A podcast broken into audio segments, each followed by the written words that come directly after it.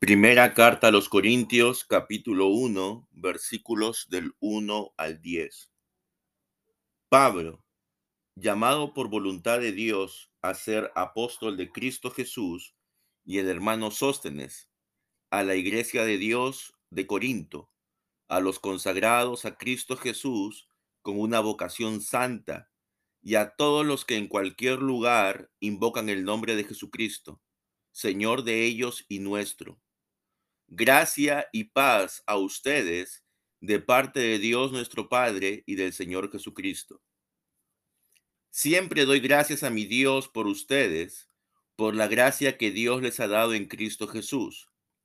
En efecto, por Él han recibido todas las riquezas, las de la palabra y las del conocimiento. El testimonio sobre Cristo se ha confirmado en ustedes por eso, mientras aguardan la manifestación de nuestro Señor Jesús, no les falta ningún don espiritual. Él los mantendrá firmes hasta el final, para que en el día de nuestro Señor Jesucristo sean irreprochables. Porque Dios es fiel y Él los llamó a la comunión con su Hijo Jesucristo, Señor nuestro. Hermanos, en nombre de nuestro Señor Jesucristo, les ruego que se pongan de acuerdo y que no haya divisiones entre ustedes, sino que vivan en perfecta armonía de pensamiento y de opinión. Amén. Usted lee los primeros nueve versículos de la primera carta a los Corintios. ¿Qué pensaría usted de la iglesia de Corinto?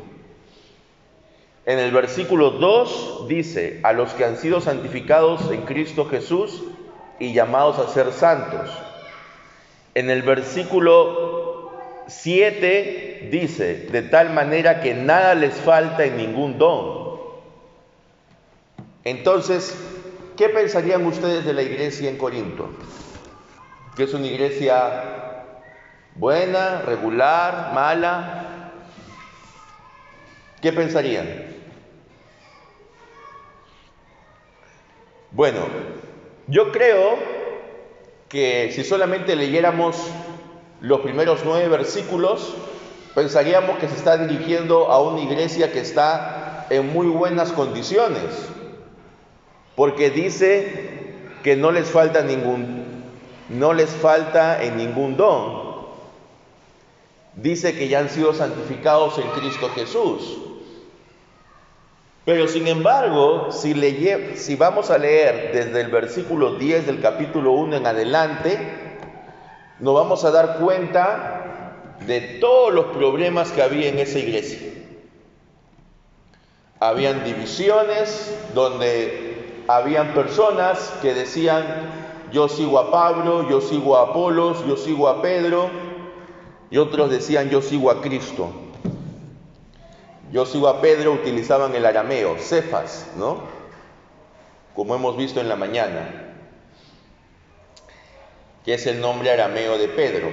Entonces, también habían casos de inmoralidad. Había un hermano que se acostaba con la mujer de su padre, con su madrastra.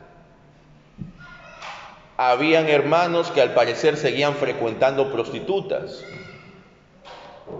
Se, la gente se emborrachaba en la, en la comida comunitaria antes de celebrar la cena del Señor. Esa era la iglesia de Corinto.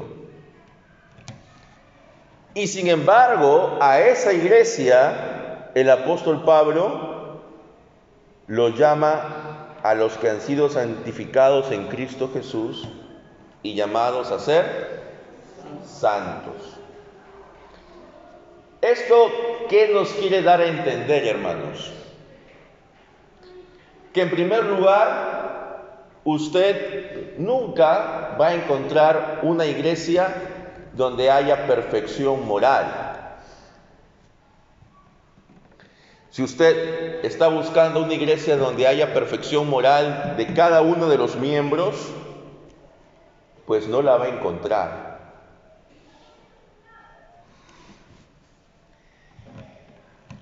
Por otro lado, Esto nos hace recordar que en toda congregación, aún en aquellas que recibieron loas, alabanzas, en algún momento de parte de los apóstoles, habían problemas. Los problemas son naturales al ser humano. Entonces, tampoco decir, quiero estar en una congregación donde no haya ningún problema, donde todos piensen igual, donde todos tengan el mismo sentir, pues no vamos a encontrar a veces una congregación así. Y si es que la encontramos, si es que todos pensaran igual, quizás habría que preocuparse más que alegrarse. Porque si todos piensan igual, es porque no hay diferentes criterios, ¿verdad? Y todos estamos simplemente siguiendo unas directivas. Entonces, la iglesia de Corinto nos enseña de que en toda iglesia hay problemas, que en ninguna iglesia vamos a encontrar perfección moral, pero al mismo tiempo nos enseña de que nosotros tenemos el deber de juzgar las cosas que ocurren en la iglesia. Justamente porque estamos llamados a ser santos. Capítulo 5, allí nos va a hablar acerca de cómo debemos juzgar a los de adentro, dice el apóstol Pablo. No juzguemos a los de afuera. ¿Por qué no juzgar a los de afuera? Porque los de afuera ellos tienen otra manera de ver la vida. Ellos no se someten a la voluntad de Dios revelada en las escrituras. Ellos viven conforme, creen que es lo mejor. Entonces no podemos juzgarlos porque ellos tienen otro código moral. Su código moral es, mientras no le haga daño a nadie, lo que hago está bien. Esa es su máxima.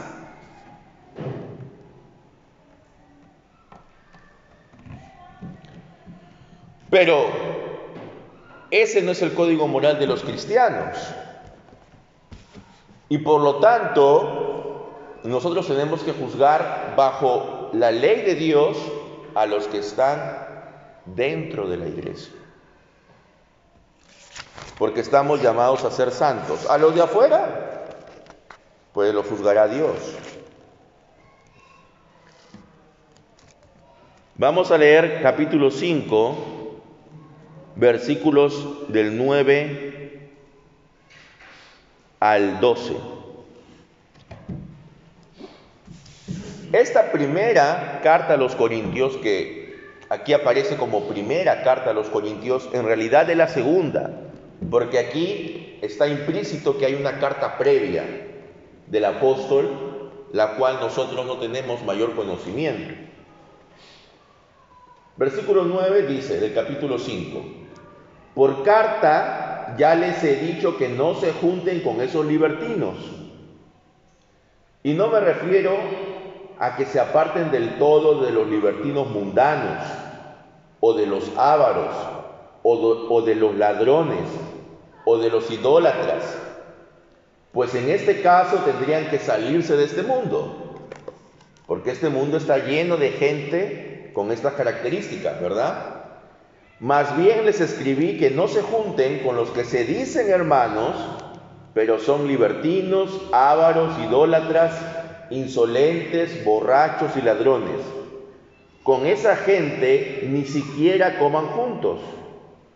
¿Con qué derecho podría yo juzgar a los de afuera si ustedes no juzgan a los de adentro? A los de afuera ya Dios los juzgará. Entonces, lo que nos dice la primera carta a los Corintios es que sí, no hay iglesia perfecta, hay en toda iglesia problemas, Y justamente toda iglesia está en búsqueda de la santidad y por eso se deben juzgar estos casos. ¿Verdad? Se deben juzgar. Pero ¿cómo se deben juzgar? No de una manera apresurada, sino de una manera conforme Dios así lo ha establecido. Y la idea es que estamos llamados a ser santos, no solo nosotros, sino junto con todos los que en todas partes invocan el nombre del Señor Jesucristo. Ellos son nuestros hermanos, todos aquellos que invocan el nombre del Señor Jesucristo. No importa cómo se llame la iglesia donde ellos congreguen, siempre que sea una iglesia que afirme las verdades fundamentales de nuestra fe. Entonces todos ellos son nuestros hermanos, estamos unidos a ellos y la gracia y la paz de Cristo y de Dios nuestro Padre tiene que estar con todos nosotros. Nosotros tenemos que estar siempre orando, clamando por nuestros hermanos en diferentes lugares y por eso nuestra oración pastoral nosotros a veces clamamos incluso por personas que no conocemos, pero sabemos que puedan estar pasando dificultades por el hecho de ser cristianos. Entonces, esta iglesia de Corinto, que está, que ya ha sido santificada en Cristo Jesús y a la vez está llamada a ser santa, es una iglesia que también ha sido enriquecida en palabra y en conocimiento. Es decir, es una iglesia de gente que conoce. No son personas que ignoran la palabra de Dios. Son personas que conocen. Pero eso lamentablemente no los hace inmunes a caer en ciertas conductas incluso aberrantes. Entonces debemos cuidar de que lo que está en nuestro cerebro no solamente se quede en nuestro cerebro, sino también llegue a nuestro ser, a todo nuestro ser. Quizás algunos en Corinto, ellos conocían muy bien las escrituras, pero no la aplicaban a sus vidas. Dice de que ellos fueron enriquecidos en todas las cosas, tanto en palabra como en conocimiento.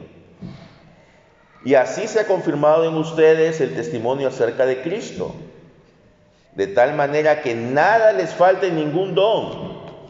Y en el capítulo 11, perdón, en el 12, nosotros vamos a ver toda la lista de dones que tiene la iglesia de Corinto, y que es una lista de dones superior a la lista de dones que aparece en Efesios y en Romanos. Entonces, sí, era una iglesia llena de carismas, era una iglesia llena de conocimiento. Pero justamente esos carismas a veces lo llevaban por un camino que era el correcto. Entonces, el hecho de que tu iglesia sea llena de carismas no significa que sea una iglesia perfecta tampoco. Porque la iglesia de Corinto estaba llena de carismas, llena de dones, llena de gente que tenía muchas cosas que eran apreciables. La idea es que nosotros seamos confirmados hasta el fin para que seamos irreprensibles en el día de Jesucristo. ¿Cuál será el día de Jesucristo? ¿No? El día en que Él venga y vendrá como juez, ¿verdad? Ya no vendrá como un bebito indefenso, vendrá como juez, vendrá a dictar sentencia.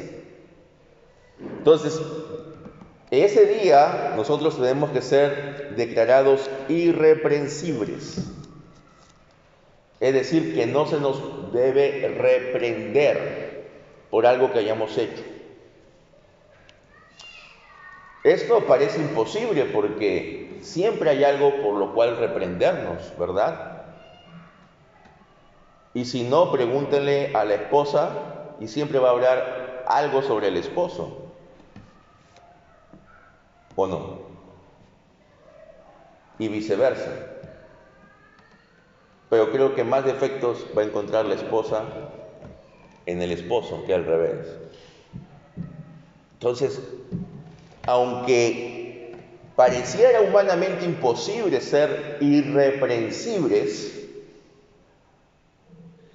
esa es la idea, que nosotros podamos ser irreprensibles. Pero para eso, ¿quién es el que tiene que confirmarnos?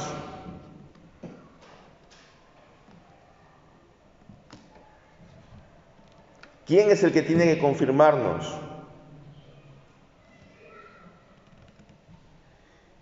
¿Quién es fiel? Es Dios. Dios es fiel. Dios nos ha llamado a tener comunión con Jesucristo. Dios nos tiene que confirmar. Entonces, al final, hermanos, la perseverancia no depende de nosotros en última instancia. La perseverancia depende de Dios, que Él no nos va a soltar de su mano. Y el decir que Él no nos va a soltar de su mano significa de que Él va a poner en nosotros el espíritu necesario para que sigamos adelante. Entonces,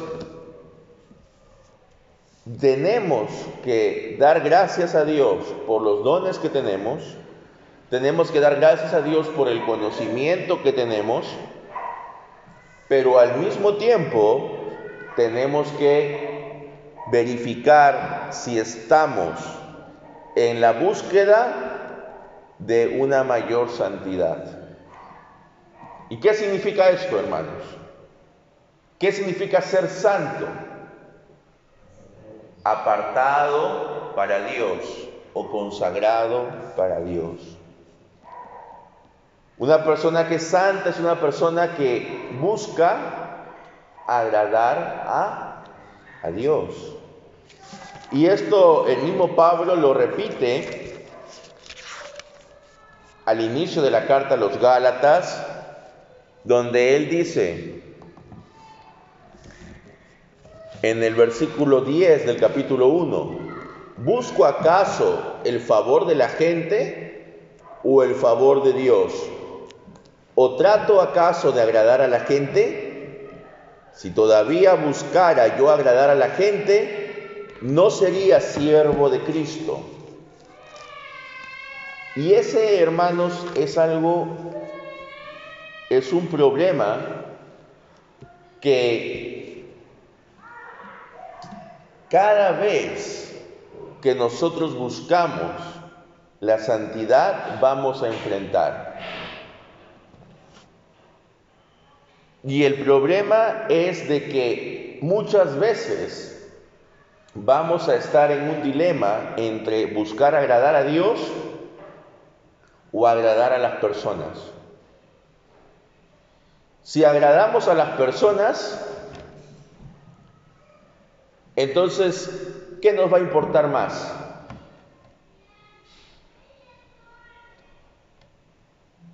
¿Qué nos va a importar más?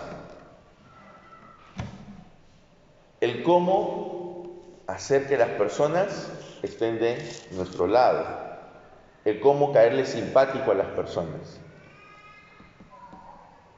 Pero eso no va de la mano muchas veces con la santidad. Por ejemplo, me invitan a una reunión. Quizás en esa reunión no es un ambiente adecuado para mí, pero como no quiero quedar como un creído, o no quiero quedar como un amargado, o porque quiero agradar a las personas que me invitan, quiero caerles bien, entonces voy a la reunión. Entonces, ese es un ejemplo de cómo agradar a la gente choca con buscar santidad. Otro ejemplo, si yo tengo un conocido que está llevando una vida que no es correcta delante de Dios, yo quiero agradarle, entonces no digo nada, ¿verdad? No le digo nada. Busco que él simplemente haga su vida conforme crea conveniente. Pero si yo busco santidad, entonces yo tengo que decirle, estas cosas que estás haciendo o el estado en el que estás viviendo no es correcto. Por supuesto, también tenemos que ser prudentes, ¿no? No se lo vamos a decir inmediatamente después de que lo conocemos, ni tampoco se lo deberíamos decir delante de terceros, sino buscar el momento adecuado, el tiempo, adecuado para poder hablar. Pero tenemos, tenemos que hablar. Tenemos que decir, esto es incorrecto. Ahora, si la persona no le agrada lo que decimos, bueno, como dice el apóstol Pablo, si yo buscara agradar a los hombres, no sería siervo de Cristo. Entonces, hay veces en que decir las cosas no va a ser del agrado de la gente.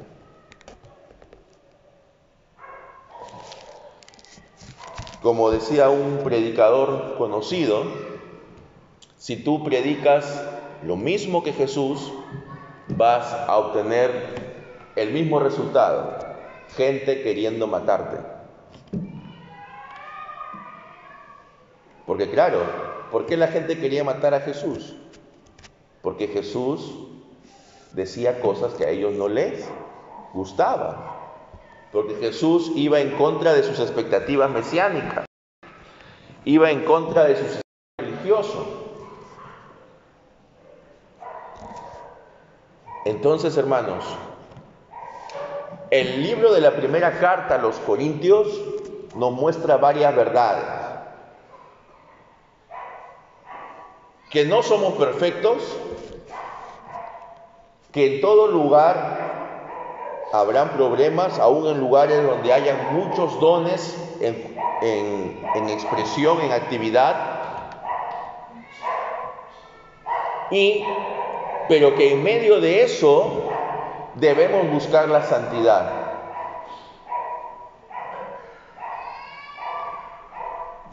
A veces uno piensa, no, yo voy a ir a tal iglesia mejor, porque en esa iglesia son más santos.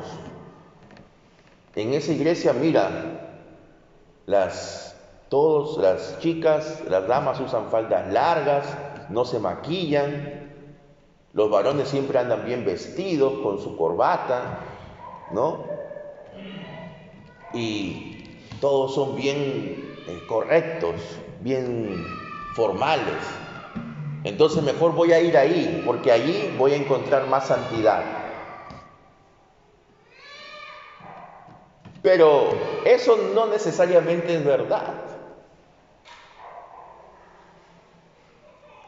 Lo que uno debe hacer es, en el lugar donde esté, debe buscar la santidad, conforme a lo que dice la palabra de Dios, no conforme a lo que yo creo que es la santidad o a lo que otros piensan que es la santidad.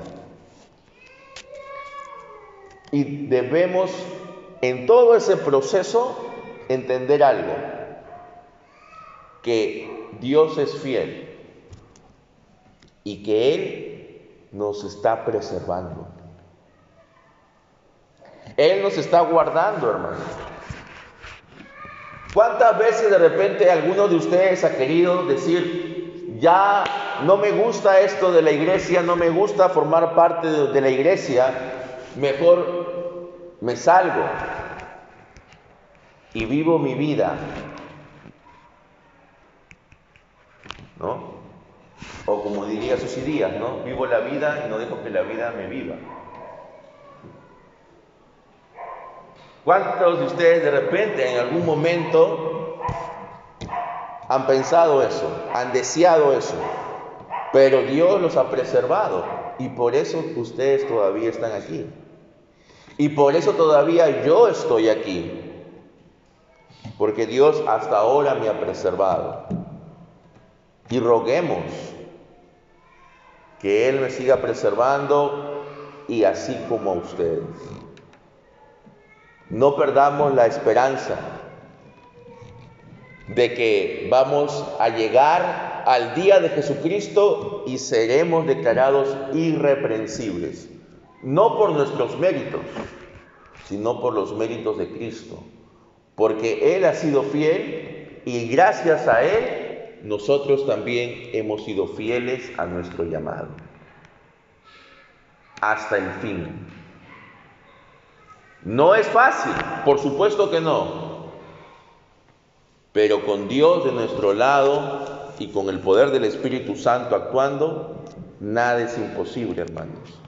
Así que debemos siempre depender de Dios en la búsqueda de la santidad, porque a eso hemos sido llamados. Amén.